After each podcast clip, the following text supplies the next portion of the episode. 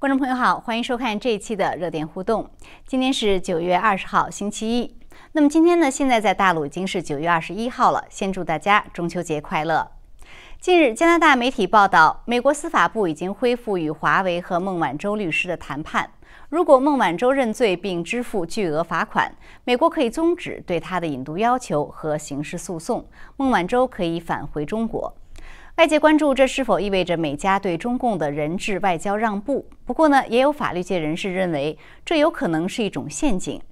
那么，如果此案就是罚款了事，孟晚舟回国，这样一个结果会释放出什么样的信息？另一方面，美英澳结盟更多内幕流出，宛如谍报小说。澳洲三月就提出核潜艇要求，而在协商过程中，全英国只有十个人知道此事。最终的结盟细节就是在 G7 峰会期间由三国领导人敲定。那么，澳洲为何会主动提出这一要求？这样的一个结盟会如何重塑印太格局？今晚呢，我们还是请来两位嘉宾就这些热点事件做解读。一位是在现场的时事评论员唐靖远先生，唐先生您好，方飞好，观众朋友大家好，嗯，谢谢。那么还有一位是在 Skype 上连线的时事评论员赵培先生，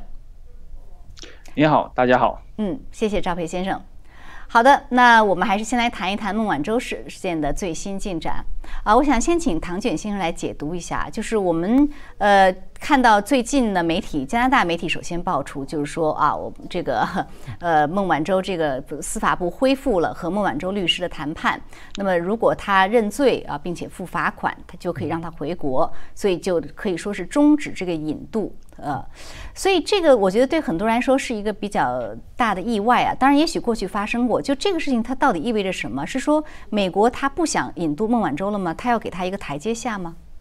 呃，我是这么看的，就是美国这一次他其实是第二次了，上一次是在去年底。十二月份的时候，其实就已经有也是放出这样的风声，就是说美国司法部在和这个孟晚舟的团队进行谈判，呃，内容也和这次差不多，也是一样的，都是说它比较简单，就是说因为孟晚舟的认罪加上一定的这个罚款，然后换取呢孟晚舟可以获得呃就是立即的释放。啊，他就可以回国了。但是这种释放并不等于就是代表说不对他不对他起诉，这个待会儿再说。就是这个是其实是两个概念。也就是说呢，美国这一次他在现在在又提出来，就是说跟又放出这种风声是吧？说这个美国的司法部在和这个孟晚舟团队进行谈判。这个时间点我们可以看到，他刚好是在什么呢？八月份的时候，对孟晚舟整个引渡案的所有的听证会全部结束，然后呢，决定最后的这个法官就是加拿大法院的最高法院的判决是在十月份。十月中下旬，大概这个样子，二十多号。那么也就是说，刚好在这个之间的时候，你看现在是九月份，九月中下旬的样子。然后他们现在就传出来说是在呃谈判，而且这个谈判已经持续了数周。那么看起来其实基本上就是说。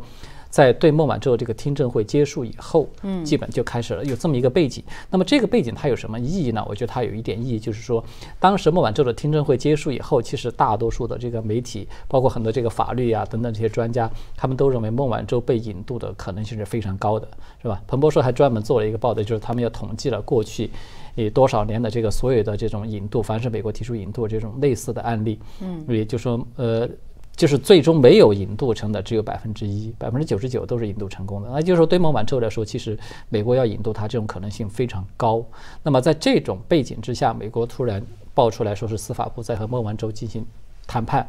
那么我个人的理解呢，我认为他应该是利用这种机会对孟晚舟施加这种压力，因为去年底的那一次就是放出这种风声，说是要让孟晚舟认罪来换取说是可以放他回家，当时就被孟晚舟给拒绝了的。哦。他为什么拒绝？这个背后就是有一点点原因的，就是刚才提到，刚才我们说的，就是，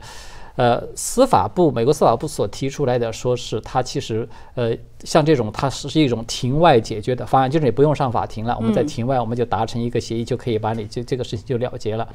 这种庭外解决的方式，它其实是分两种，一种呢是叫做就是，呃，延迟检控。就是我只是对你的检控延迟，或者叫做暂缓检控；另外一种叫做不起诉，就是彻底的放弃检控。那么现在我们看到这个新闻爆出来，它其实所指的应该是指的司法部提出来是延迟检控，就是说我暂时不对你检控了，你可以回家了，我们达成一定，你认罪了，然后你也交了罚款了。但是这种延迟检控它是会有附带条件的。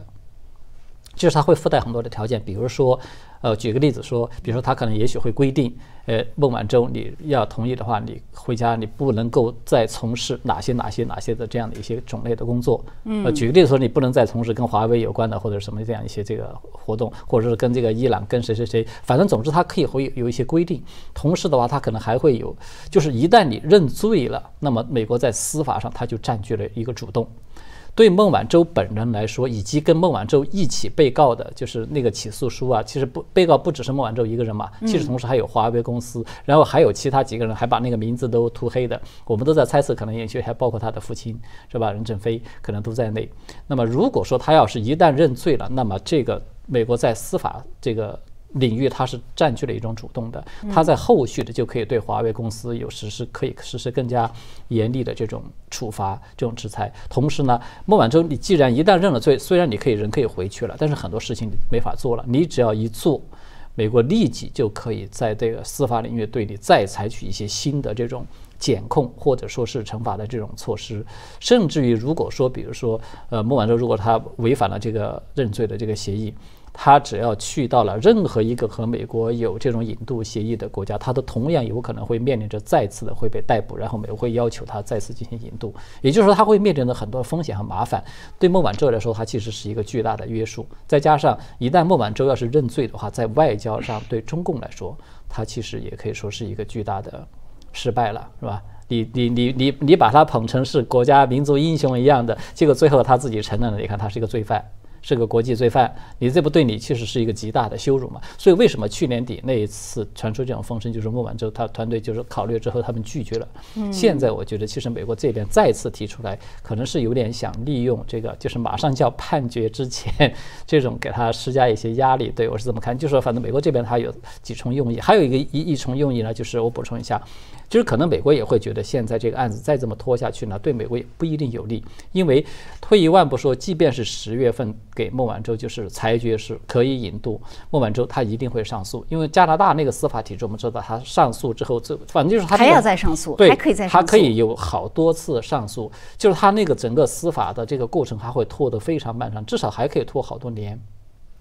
所以这样一来，这么一个漫长的过程，对美国来说，就我跟你耗在这儿，其实也得不到什么实际的结果。美国为什么要打击孟晚舟？嗯，当然是惩罚孟晚舟这个个人，我觉得只是其中一部分。更主要的，他是通过孟晚舟打击华为。其实打击华为可能才是更重要的。所以对美国来说，如果说孟晚舟能够认罪，拿到了这样一个确凿的这个。罪证以后，那么在打击华为上，他可能会更放开手脚，会更方便。至少是，反正就是至少我手里有了一个筹码了。打不打，打到什么程度，那个以后再说。但是至少我手里握着一个有利的筹码，所以我觉得他可能有多方面的这种考量。是，所以就是有的这个法律界人士就说，这其实是一个陷阱啊，因为你孟晚舟一旦认罪了，你就有犯罪记录了，那你以后很多事情，就像你刚刚说，很多麻烦。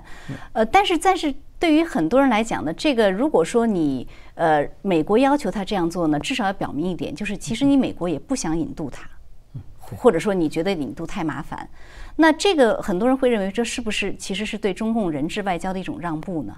对，的确是这样的，就是说我们可以看到。整个这个消息爆出来以后，它其实对美国来说，它产生的其实是两方面的因素都有。就它有有利的一面，有利的一面就是刚才我们说的，大概就是这些了。呃，那么不利的一面，其实最大的问题就是美国会带来两大负面影响。第一个是对美国本身，很多人他会让人感觉你这就相当于是向中共的人质外交低头了。尽管孟晚舟是认了罪，但是毕竟这个人只要认罪，他就是平安回家了啊。然后呢？呃，还得通过其他的某种就是不能够公开的方式，呃，然后让这个中共把加拿大那两个人质是吧，两个这个 Michael 把他释放回来。其实这个相当于就是做了一个间接的一种人质交换的这么一个游戏。嗯。但这样一来，这个对美国事实上对美国的这种形象的这种，我就说他对他的软实力的是有杀伤力的。嗯。因为所有人都会看见，那这样的话，美国以后就你这个都是可以做交易的了。你自己声称你是法治的国家，你不会拿这个法治原则去做交易、去做这个政治的这个这种交换，但是实质上你最终还是做了。那么其实这个对美国的形象是不利的。另外一方面，一大负面因素呢，就是他对盟友，就是像加拿大类似这样的，就他就会那加拿大他可有可能会觉得。当然，如果说能够通过这种方式把那两个人质换回来，当然加拿大他觉得是毕竟是解决了我们一个很大的问题。但是从此以后，加拿大一定他会有一个想法了，他会觉得如果以后美国你再提出这种类似的要求，要求我帮帮你要去是吧？你要引渡谁谁谁，我要帮你去扣押去抓捕，那他可能就会同样的会，那我可能还会再有这种麻烦，而且我在。对我费了一趟劲儿，你庭外和解了，那我在前面当恶人，然后最后你在幕后你做完交易，然后你得了一定的好处之后，然后最后我这儿啥啥都没得到，是吧？还损失了人质。对，所以我觉得对加拿大也或者说是类似于像加拿大这种位置的这些盟友，他们对美国，他的确可能会有。他的信任度上，他会打一个折扣。我觉得这个其实是它是软性的，就说在实际的利益上面，如果说是孟晚舟认了罪，他可能会给美国带来有利的一面。但是对美国的形象这种软实力啊，你看不见的，你的信誉度啊等等这些方面，它其实会带来一些负面的影响。所以对，而且这对于中共会发出什么样的信息啊？中共当然中共说哦，我不愿意他认罪，但是哎，你至少你美国是愿意协商的，那也许我的人质外交就是起了作用啊。对，我觉得对中共来说呢，他是这样的。中共他其实我们刚才说，他是把孟晚舟是塑造成为一个民族英雄，是吧？那么在这种宣传上面呢，就是在国际社会上，如果说孟晚舟要是真的认了罪，那么对中共在国际上的形象，毫无疑问是一个羞辱，嗯，是一个打击。但是中共他其实现在已经是不太在乎他在国际上的形象的，他重要的只要是对国内的这种。民众的洗脑，他要是能够控制住，他就够了，达到这个目的。所以，他完全可以通过宣传，比如说把孟晚舟塑造成为这是为了能够呃平安归来，是吧？我受了这么一点委屈，怎么怎么样？然后他这种手段，我相信中共其实是完全可以做得到的。就他可以把这个宣传成为是他一个巨大的外交胜利。你看，这个美国也好，加拿大也好，在我们这个这个强大的这个国家的是吧？强大的祖国的背后是吧？然后他们对，然后他还可以说这是银行构陷啊，说是银行构陷他。所以就是说，呃，就是中共他可以通过这样一些手段来达成在在他他会把它宣传成为是他在外交上面的一个胜利。这个是中共他惯用的手法了。他明明是一个耻辱，他会把它宣传成一个胜利；明明是一个失败，他也会把它宣传成为这是一种荣耀。所以我觉得对对中共来说，其实他会是认为，而且他会带来一个比较恶劣的后果，就是中共会认为这种，他也会认为我人质外交是有效的，是有效的。那么以后如果说再和美国，我们都可以完全可以预见嘛。将来中共和美国一定还会有比较长时间的这种激烈竞争的这种状态。那如果说再遇上类似的又是不好办的事情，那么他可能会他就会直接抓美国人做人质了。他可能就不一定像这样间接的抓个你的盟友啊，怎么谁谁谁。所以他只要一旦认为这个手法有效，他一定会就是一而再再而三再再次使用它。嗯，是，呃，那赵飞先生，您呃人在加拿大啊，也跟我们谈谈您呃加拿大的这个您您加拿大人的看法。就这个事情，先请您谈一谈，您觉得美国为什么要去主动跟孟晚舟的律师团队来谈协商这个事情呢？呃，其实这个协商是一直可能进行的一个正常的一个呃途径，可能很多中国的朋友对这个。呃，加拿大或者美国的司法制度有有一个误解，因为中共一直说的就是这个法律是要大公无私，就是一定要丁是丁，卯是卯，其实不是的。呃，比如说，呃，我们就说一个最简单的事例，就是给大家有一个理性的概念，就是呃，在加拿大安大略省，如果您超速了，你一定要上法庭去申辩，就是到那里。那个法庭的有个职员在呃，您要上庭之前，他会问你，就是说，哦，警方给你提供了一个条件，比如说你超速了三条罪，给你留一条罪，你只认这一条，罚款减半，不扣你点，呃呃呃，驾照不扣点，你同不同意？你当时就马上选择我同意认罪，我好，那法官他也不宣，他直接宣判这个结果，你直接去交罚款就完了。嗯，其实就是说，呃，他法律上对呃。不是杀人放火这种严重的刑事犯罪，你像孟晚舟，他犯的是个商业罪，可能美国这次重罚会罚很多，但是他一定要认罪，这是美国呃要求的，就是法律的尊严在于你一定要认罪，然后付出相等的代价，或者是十倍、二十倍的代价，这就可以了，因为他是犯的是个商业罪，大家注意，他不是去在呃这个呃伊朗杀人放火去了，所以这是一点，呃这是一个可以打的一个点，就是说孟晚舟的律师可以跟美国司法部去沟通的一个点。第二个点是什么呢？因为之前有一个中共间谍是从加拿大去引渡到美国，也是拖了五六年，呃七八年，最后是美国司法部是要跟这个呃间中共的间谍去谈你认罪的条件，比如说我我控了你十条罪，你认一两条，我关你一两年，罚款呃减少到多少多少，你到美国监狱里蹲一两年，这个事儿就过去了。你签署同意引渡合同。呃，合约，然后我们马上把你引渡过来，你在加拿大也不要打官司了，你也不要再跟我们耗下去了。嗯，这是说，呃，美国司法部一定会跟这种引渡的人去谈的，所以大家一定注意，这个消息说美国司法部跟这个孟晚舟的团队去谈是一定谈，至于谈的什么，大家注意，这里面有一个孟晚舟团队肯定是要一个庭外和解，就是说这个事儿呢，我也不认罪啊，我赔一笔钱就完了。但是美国司法部的坚持是，你认罪。的情况下怎么办？就是说，哎，你是不是要过来美国再被关一两年，或者是干什么？他可能呃呃，孟晚舟团队争取的是我不被关，或者是我交更多的钱，你能不能让我回国？其实这就是一个呃呃美国和加拿大司法体系里面玩的一个律师的套路，大家不必把它当呃当成一个啊，这就是一个政治事情，它不是一个政治事情，它是一个法律沟通的过程。律师和这个美国司法部都是在这个程序中玩，这是第二点。第三点，大家注意一下没有？这个消息是加拿大媒体放出的。加拿大媒体希望的是孟晚舟放回中国，就是左派这些人希望孟晚舟放回中国，换回两个加拿大人。这是为什么？大家看到加拿大总理经常打电话跟拜登去沟通加拿大人质事件，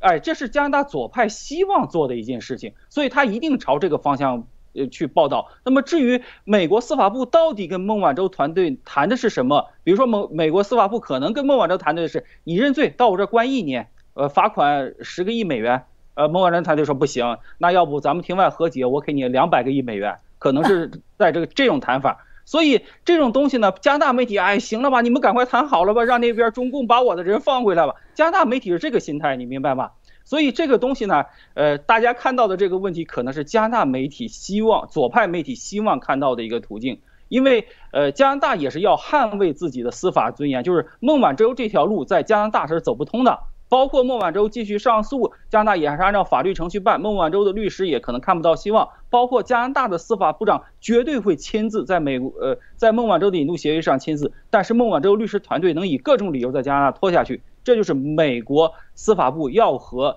呃孟晚舟的律师谈的主要原因，就是双方怎么解决这个问题。这是一个司法呃美美加司法程序内允许的事情，不是像中国呃中共宣传那样政治正确，一定是要把孟晚舟弄死。他不是，他犯的是商业罪，大家特别要注意这一点。嗯，所以你觉得美国方面跟孟晚舟的呃孟孟晚舟的这个团队谈，不代表说美国。的让步是吧？不代表说他在人质外交下要做让步。呃，可能是一个考虑因素，但主要的因素就是，呃，在引渡过程中，美国司法部就要跟这个嫌疑人去谈谈，双方能够达成的就是引渡协议，得他自己愿意才能够更顺利的从加拿大引渡到美国，或者是他在加拿大直接交够、直接认罪，不用出庭交够罚款。呃，或者是呃各种条件，就是说他们谈是必须的，就是大家不要把这个谈的过程呃看得非常严重，大家要看结果，就是孟晚舟到底认不认罪，这个结果才是最重要的。中共对国内掩盖的一定是这个结果。嗯，那您觉得，如果说呃孟晚舟最这个最终结果是他罚了款了啊，那他可能法律上有有认罪了，罚了款了，他就回国了。那这个对于加拿大来说，会不会觉得说，如果是这样一个情况，为什么加拿大还要冒那么大风险，一开始要去扣留这个人，然后经过这么大一通引渡的程序，结果你美国又不要引渡了？他对于盟友会释放出这样的信息吗？呃，现在的问题是加拿大人希望他回去，就是说，呃，你看整个的这个整个司法的流程来讲呢，加拿大人会非常明白这个在司法流程里面玩的这套游戏，包括我刚才说了，我如果是，呃。超速了，警察可能当场给我开三个罚单。你说他知道我上庭可能被这个取消吗？呃呃，知道。他当天还要在那作证。加拿大还有一条就是，我当天出庭，我看到警察不到，我直接不认罪，法官就得放我走。你明白这个道理吗？所以警察知道，但是他属于执法程序当中必须做的一环，就是警察一定要抓我超速，然后我再去上法庭，然后我再跟他们谈这个呃呃认罪条件和一系列东西。这是一个。正常的北美的一个司法程序，所以大家不用大惊小怪。未来加拿大也会这么做，为什么呢？因为从头到尾，美国司法罚了他多少款，那么也相当于也有加拿大的罪犯在美国，人家美国帮助扣留了，送回加拿大，人家也付付出了司法努力，是不是？那加拿大如果有偷税漏税的跑到美国，美国把他送回来，加拿大罚了这个人十个亿加币，你说我们要不要跟美国分享呢？那不用分享。这个人也没坐牢，是不是？就是同样的事情，是因为中国人把这个法律啊，把这个孟晚舟的这个上升到政治层面，上升的太高，成了中美必须决战的领域。它不是个中美必须决战的领域，是一个商业犯罪，中美可以谈的领域。嗯，那您觉得如果孟晚舟回国了的话，呃，中共会把这两个加拿大人质放回来吗？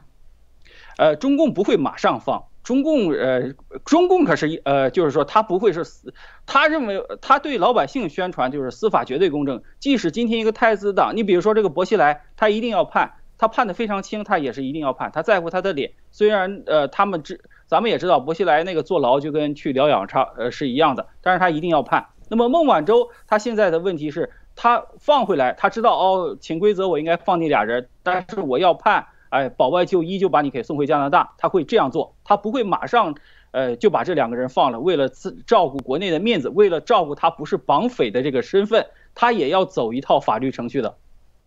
嗯，但是您觉得最终他是会作为一种交换，他会觉得，呃，是是是会是会。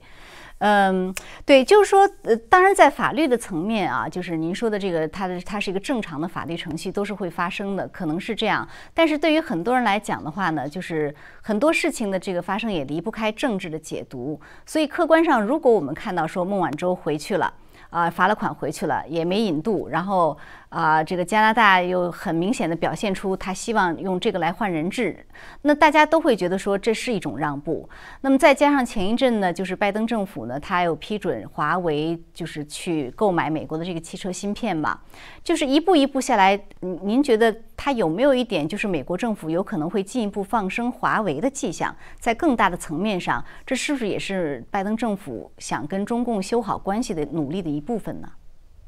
呃，其实这就涉及到这任美国政府跟前任美国政府对华政策上的这个具体的不同点。前任美国政府呢，就是一定要在这个制造业上去限制中共，把这种高科技产业移回美国，是甚至只要移回中共控制区，他就觉得安全。这是前任政府的态度。而这任政府提出的是，呃，竞争。你注意到“竞争”这个词儿，它是不是希望跟中共彻底开战的态度？所以中共也在利用这一点，就是不断的试探美国的底线。那么不是彻底开战，呃，他卖芯片给华为和卖芯片汽车芯片给，比如说小米吧，当然他有小鹏汽车干什么，是不是一样的结果？华为都可能通过第三方拿到芯片，这个东西是美国呃觉得我不想彻底把你搞死，那么呃我是可以给你一定的让步的。这就涉及到一个是想彻底的在制造业上去限制中共。另外一个呃，新政府的信任政府的策略就是说，我跟你呃一边信任你，一边跟你谈判的竞争策略是不同的，对中共的下手狠不狠的问题了。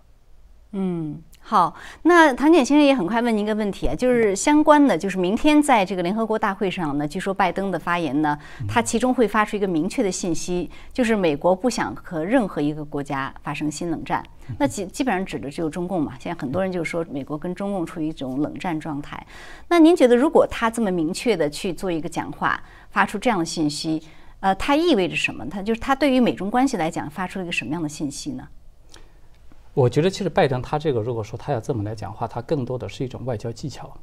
我是这么看的，就是现在美中实质上的关系，它就是处在一种接近于冷战的状态之中了。我们知道过去这个说新冷战，它是和旧冷战相对比的，对吧？对。旧冷战有三大特征嘛，是吧？第一个是意识形态的对抗，第二个军备竞赛，第三个就是经贸的基本上是脱钩的。对。我们可以看到，现在这三大特征在新冷战现在的美中关系，其实都是不同程度是已经出现了。意识形态对抗，还有就是军备竞赛，就包括刚刚这个呃三国联盟是吧？澳大利亚被这个武装起来，其实就是军备竞赛的一部分了。然后包括这个经贸的，在一些领域选择性的脱钩，包括科技领域等等，都已经是有了。只不过就说程度呢，它还没有达到像当初旧冷战那样这么的泾渭分明。所以我觉得他现在拜登他说这个话呢，他最主要是想表达一种意思，就是他同时同时加了一句，他是说我们现在我我不认可，就是大概意思啊，就是我不认可现在这个跟中国是处在一种新冷战状态，但是我们是处在一种激烈，但是是这个有规范的这样的一种竞争。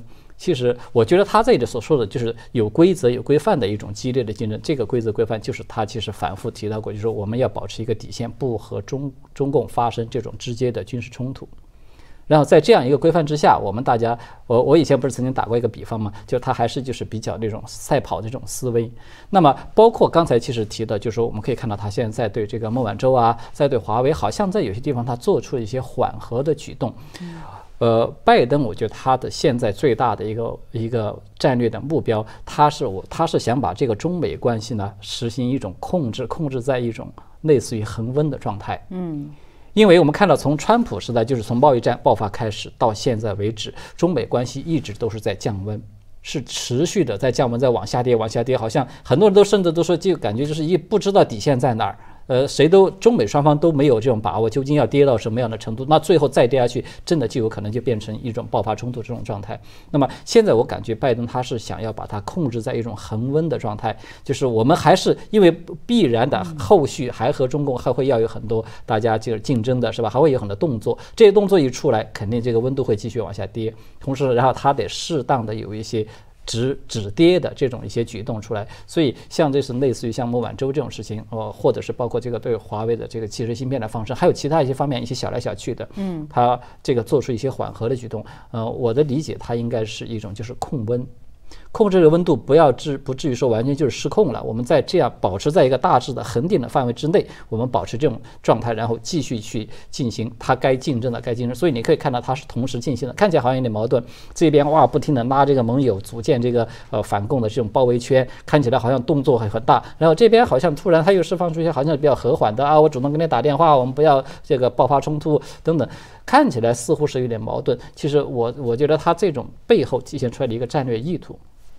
就是他想把中美态势控制在一种接近恒温的状态，这样他可以最大限度地发挥美国的长处。因为现在美国如果说要立即就和中共来开展一场全面的战争，其实美国也是有很多地方还是自己是就是这种条件是不够成熟的，所以他也是需要说白了就是说，无论是习近平还是拜登，现在双方都有一种一种要打持久战的这种。准备和心思，所以大家都在往这个方面去转变，就是这种自己的战略。嗯，是。那既然您刚才提到了这个三方联盟啊，我们下面就来讲讲这个三方联盟。上周呢，我们已经谈到了一些，但是后来周末有更多的细节流出。就这个美英和澳洲的这种新同盟呢，它这个结盟过程，呃，英国媒体披露，我觉得是有点像谍报小说。就是我刚才提到的这个什么，澳洲三月份就提出了，然后呃，突然英国就觉得很意外，然后赶快回去商量，然后什么全。英国只有十个人知道，后来又提交到美国啊，然后又机器峰会啊，什么什么，就是所有的这个过程，我想您也看到了，您您看了之后是什么样的感觉？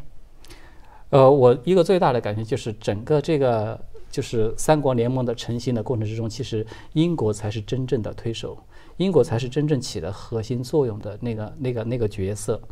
就是澳洲主动提出来之后呢，他都不是直接的去跟美国沟通的，是由英国去跟美国进行沟通，然后都沟通好了。因为美国这边他那报道还说嘛，美国这边是还花了很相当长时间，是因为各同不同部门对协调不同部门，因为这个涉及到这个核材料和核技术是非常敏感的，所以呢，美国这边也是花了很多时间，就是所有这些部门全部都协调好了，都已经做通了这个工作以后，然后才同意了。可能在这种情况之下，美国和澳大利亚才进行了直接的接触。至少我看到这个报道说。是，呃，美澳之间发生直接接触是在今年六月份，就是拜登访问欧洲，就是举行那个 G 七嗯对峰会的时候，对。然后在这个 G 七峰会期间，三方还在悄悄的下面，就是应该是面对面的敲定了很多重要的细节，才推进了这样这么一个事情。所以在这里面，其那么其实今年这个 G 七峰会，英国是东道主。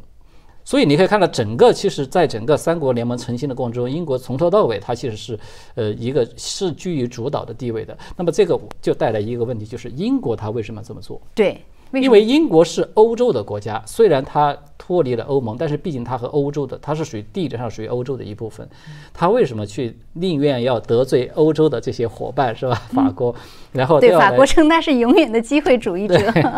呃，甚至法国还挖苦他嘛，说这个英国是这个一个一个四轮汽车的第五个轮子，意思就是你就是一个摆设，对对，就是有点这样的。这这种就是这种话出口，它其实说明对英国其实很气愤的。但是就是这个问题是，英国他为什么这么做？他来隔这么远，你在欧洲的一个国家，你来促成在亚太地区的两个大国是吧？澳洲、澳大利亚和这个美国之间，然后结成一个新的这么一个核心的军事同盟。嗯，所以我觉得这这个背后有最主要的一个原因是英国现在他已经做了自己的一个战。略调整。就是英国从其实二零一六年那个呃约翰逊当时他还是外交大臣，他还不是首相，他在那个时候他就已经提出来，就是英国未来的脱欧以后的这个战略定位应该是叫做全球英国，就是这四个字叫全球英国。也就是说，英国它从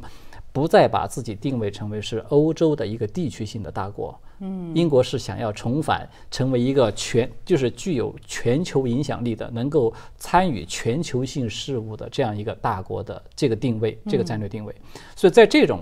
这种定位之下，必然，尤其是脱欧以后，那么英国他就觉得自己在外交啊，在军事，包括经济各方面，应该是要一种全球的视野，而不是只是局限在欧洲这么一块地方。所以呢，尤其是印太这个地区，现在我们看到它可以说是全球的最焦点啊。而且是。可以预见，在未来的多少年之内，印太地区、南海和台海一定都会是。全球最热点、最难缠的，就是。问题最多的这么一个地方。那么，这么一个全球高度关注的一个焦点，英国如果说能够以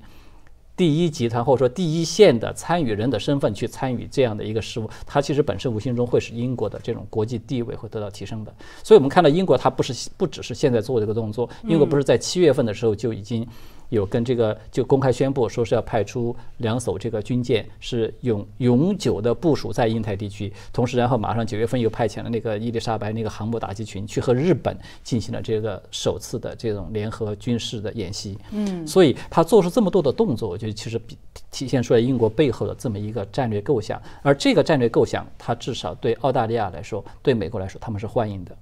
因为美国本身，它在印太地区，它就迫切的需要有这种像英国或者说是像澳大利亚这样铁杆儿的盟友信得过的，能够就是把真正的印太地区的这个就安全的这个体系，它要把它给支撑起来。所以在这种背景之下，我觉得他可以看到整个这么一个出台的，它其实背后体现出来，我觉得是英国对 整个这个的推动。对，是说白了，三方都感觉到中共的威胁，就是让他们能够走在一起更加凝聚。我觉得是同一个东西。而且这个报道中有一个让我稍微有点的吃惊的，就是说澳大利亚呢，它是明确的说，因为中共的威胁，所以他要去发展自己的核潜艇技术。然后呢？当然，他一说，好像英国就就一拍即合那种感觉哈。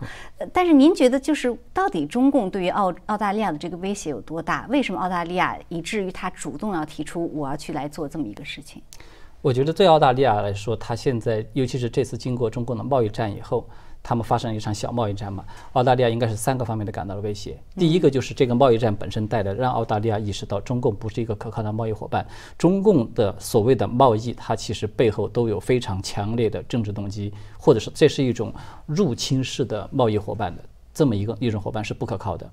第二个就是在军事上面带来的威胁，就是中共在南海的扩张。嗯，以及包括对台湾的这种文攻武吓等等，它都已经越来越，甚至包括中共，尤其是它的核潜艇，现在已经巡航，它自己都宣称嘛，呃，自己的核潜艇将来要巡航到什么夏威夷啊，这个就是靠近美国的本土。这些话其实中共他自己可能没有意识，他说出来的时候，他已经而且做出这种动作了。中共的这个海军军这个不是舰队嘛，已经都直接到了这个美国的本土附近去耀武扬威了嘛。嗯，所以这个让澳大利亚带来一种非常严重的不安感，就是连。美国头号强国中共现在都不放在眼中，都可以这样来威胁。那那要换澳大利亚，他会觉得我就两千五百万人口，我这么一个呃，就是只是一个地区性的这么一个国家，那我将来我要面对中共的威胁，我怎么去应对它？我根本就是没有还手之力的。嗯，所以澳大利亚迫切地感觉到了一种安全上的这种威胁。还有一个就是南海，中共在南海，如果说他要真的是把南海这个就是霸占了的话。因为澳大利亚的这个贸易重要的这个贸易生命线，同样是经要经过南海这条黄金水道过来的，所以也就相当于澳大利亚的自己的这个贸易生命线，它也受到很大程度的威胁。所以我觉得这三个因素综合起来，让澳洲感觉到了一种非常急迫的，呃，就是安全的这种威胁、受威胁的感觉。所以它呃。主动的提出来说是，他为什么要取消法国的这个呃，就是常规潜艇的这个订单，就是因为常规潜艇它的这个巡航力、它的这个呃续航的能力，包括它的这种作战能力，还有很多的这方面，它都已经不足以满足澳大利亚，就是我要在南海地区去和中共进行直接的对抗，它达不到这样的一个要求，必须要核潜艇，所以他才转而主动的积极找到了英国的头上，然后又找到了美国的头上。是好，那赵培先生也请您谈一谈您的解读啊，就是您怎么看这个三方联盟呃形成的过程以及它可能起到的作用？呃，其实形成的过程呢，媒体可能透露了很多就是内幕消息。其实你甭管这些，你看一下现在整个美国在，呃，这个太平洋，呃，太平洋和南海整个的这一系列的布局，它其实是军事力量发生了一个严重的倾斜，以台湾为基点。台湾北部呢，我们先放下来不讲。台湾南部呢，整个南海的这片，你看美国是没有呃航母舰队驻扎的。那么呃，其实它等于这个美澳英联盟，其实它是一个主动出击的关系，等于是美国和他的盟友盟盟军吧，在南海的不方向有了有了一个航母呃编队，就是英国的这个呃伊丽莎白女王号。嗯，那么现在澳大利亚的核潜艇呢，它建造呢是来不及了。最新消息说，它直接的就要租借美国的核潜艇。那么十二艘核潜艇，这就不是一个一个呃一个战斗群编队，是多个编队。核潜艇根本就实实际上不是一个防御呃防御性质的，它是主动出击。那么作为澳大利亚主动出击，它是要呃要出击到哪的？那就是台湾南部一直到南海。它其实是美国在这个呃亚太的和盟军在亚太的一个战略部署的一个整个的调整。就是说南边可能就是因为传统上呃东南亚里呃一直是由这个美国二战以前一直是由美国和英国的海军势力均分的一个情况。呃，比如说这个。香港和这个呃新加坡，整个这一线是在英军的防御之下，而菲律宾一直是在美军的防御之下。而现在美军在呃任何东南亚的基地里面没有一支航母打击群，所以他现在需要英国回到呃东南亚来帮他这个忙，这就是有了这三国同盟的存在。而澳洲，你看看二战情况下，澳洲永远是呃美国的在太平洋区域的一个大本营之一。除了它本土的这个夏威夷，它一直是一个美国军舰补给的一个大本营。美军的这个航母补给一直是在澳洲。你想一想，如果英国的伊丽莎白女王号的这个战斗群一直是停靠在澳洲补给，它直接支援台湾和这个呃和南海的作战，呃，是不是很快，马上就能达到呃战场？而且是这个呃核动力航母，它可以直接一直潜在水底下，一直在南海和台湾海峡附近呃游荡。中共是完全不知道，侦测不知道，他直接压制的是中共的南海舰队。你即使你未来有了航母，你都不敢出窝。如果台海真正爆发战争，你都不敢出窝。而北边，你仔细看。呃，日本现在是美国找到的一个坚定的盟友，而日本一直在提高它的这个准航母的打击能力，也就是说直升机航母。你看它出云号直升机航母，它可以直接起降呃 F 三十五 B 战斗机的，也就是说它卸下它的直升机，直接装上 F 三十五 B 就是航母编队。那么也就是说台呃这个整个台湾岛北部的防御是以呃美国和日本为主，而南部的防御现在等于是美英澳三者。呃，坚固，这样是北边压制中共的北海舰队和东海舰队，南边压制中共的这个南海舰队。可以说，台湾岛现在是两边都是非常呃非常稳固的一个状态。现在台湾岛最大的问题是台中共渗透的台，就是像那个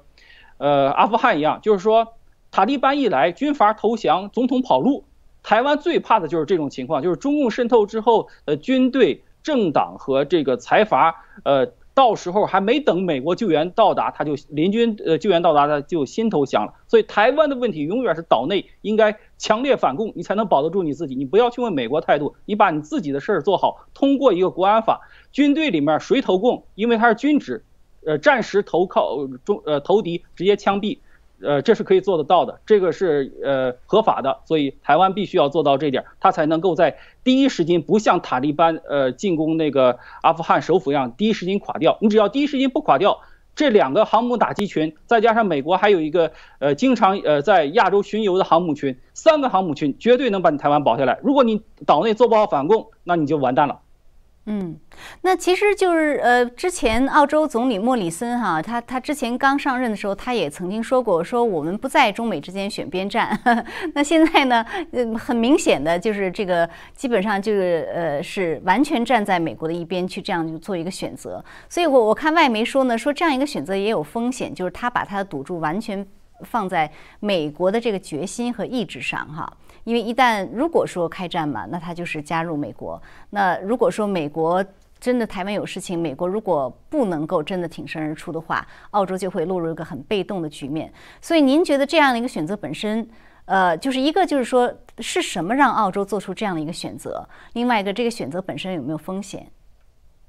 这个选择是一个历史的选择啊！你看看二战当中，这个澳洲永远是在呃同盟国这边，就是说你你看它整个这个岛链的战线，它布置跟二战是非常相似的。就是说，二战期间只不过是这个呃法西斯联盟里面的是日本，现在是中共的这个邪恶政权。就是它的整个的呃当年在东南亚布置的这个战线，也是英国、美国，英国负责就是香港和。呃，马来西亚、新加坡这一线，呃，英国、呃，美国负责这个，呃，就是这个菲律宾这一线，而澳洲是提供整个战略上的一个补给和这个呃辅助作战。它现在也是这样，它十二艘这个呃核动力潜艇就是辅呃就是辅助作战到台湾和这个呃南海的。它永远它不可能是说从这个自由国家联盟跳到。共产国家或者是另外一个邪恶政权那边，他从历史上各种原因，你比如他们现在说的啊，我们是因为是英文国家怎么地怎么地，他其实背后说给中共听的呢，我怎么地我也得是一个自由国家联盟里，我不可能跟你共产党站边。那么既然未来不可能共跟共产党，呃，共产党打台湾不可能跟共产党站边，那么他现在不如早一点加入自由联盟，那么战略储备更充足，不用到时候。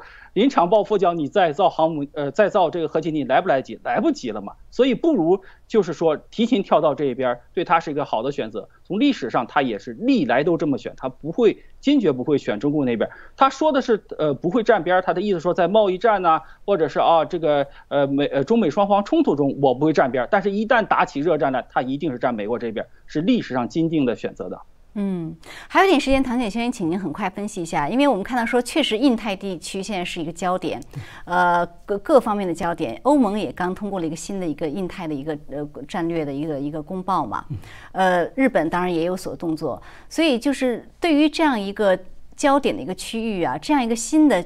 呃同盟的形成，甚至我们可以说它更有点像一个亚太的小北约。您觉得它对印太的格局会有什么样的影响呢？首先，第一个，这个联盟，我觉得它从某种意义上，它比北约更更高一个级别。因为北约呢，它其实是一种攻守同盟的一种军事同盟组织，就是北约之间的成员国互相之间，他们是就是大家只是一种攻守同盟。嗯。那么，但是相对自己参与到这种就是共同的军事行动之中去的这种设备啊，或者它的参与的行动的规模等等，它相对来说是独立的。但是现在我们看到这个三国同盟，它却是一种嗯，就是国防高技术的是分享机制，就是大家完全在高技术上面，就是最核心的国防机密方面都是互通、是共享的，是这么一种机制。所以呢，这种机制它会带来一个问题，就是说，它就相当于是这三个国家，它不仅仅是它是在这种战术上和战略上是更加紧密的接在了一起。嗯，相比之下，我觉得倒是印太的那个就是四国对话机制才更有点像个小北约的这种框架。就是我们知道，北约像这种北约形式这种组织，它是可以。扩扩招的，就是扩大很多的这个成员都加入进来。那北约都是就是二十多个国家，然后你要是这个四国这个对话机制，它很有可能在印太地区，它也可能会招扩招很多的这个成员加进来。嗯，但是像这种三国联盟这种形式，我觉得它应该是非常有限的，它一定是要非常细。铁杆的可以这么说，极其信得过的盟友，他才有可能会加入到这样一个圈子里面来。所以像这种的话，我觉得从这种机制之上，你可以看到它二者之间是有一些这种差别，就是这种北约式的，甚至比北约更高级的这样一种这种联盟，它其实是呃，我觉得一句话吧，就是美国它把要在对待中共在亚太地区的布局长期化加上制度化。嗯，而且它这个是不是主要就是在一种军事的合作，而这个呃，比如说四方对话有可能是技术啊或者经济方面的，有没有这样的一个区分？对，就是在这个就是三国联盟，它最主要是侧重点是在军事的高科技的分享，而且大家还不光是分享，而且它里面还有大家共同进行研发的这么一种机制在里面。而像这种四国对话机制呢，它只是一个比较单纯的，就相对来说距离要远一点的一种合作的关系。对，嗯，好的，那呃，今天时间也很快到了，非常感谢二位的精彩点评，呃，那我们也感谢观众朋友的收看，还是下次节目再见。